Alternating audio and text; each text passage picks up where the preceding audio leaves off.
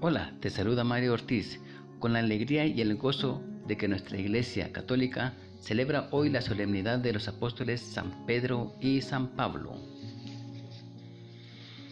San Pedro y San Pablo son considerados los pilares de la Iglesia. Los dos, con la fuerza de la fe y el amor a Jesucristo, anunciaron el Evangelio en la ciudad de Roma. Y hoy meditaremos en base al Evangelio de San Mateo en su capítulo 16 poniendo mayor énfasis en la misión que Jesucristo le dio a Pedro. ¿Y cuál fue la misión que Jesucristo le dio a Pedro? Ser piedra de fundamento y recibir en posesión las llaves del reino.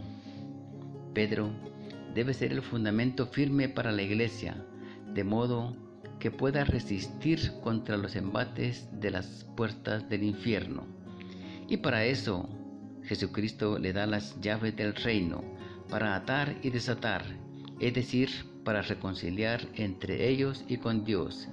El mismo poder de atar y desatar le es dado a las comunidades y a los discípulos.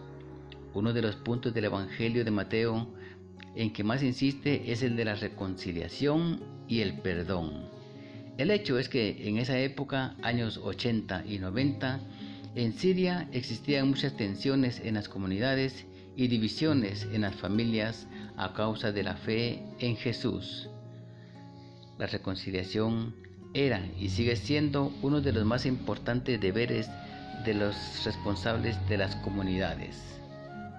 Pidámosle a San Pedro y a San Pablo que protejan ahora y siempre a esta iglesia por la que han vivido y sufrido conservándola en la verdad y en la paz, y que aumenten en todos sus hijos la fidelidad inequívoca a la palabra de Dios, la santidad de vida eucarística y sacramental, la unidad serena en la fe, la concordia en la caridad recíproca, la obediencia constructiva a los pastores que custodian la iglesia, con su intercesión ahora y siempre hasta el encuentro definitivo y beatificante con el Señor.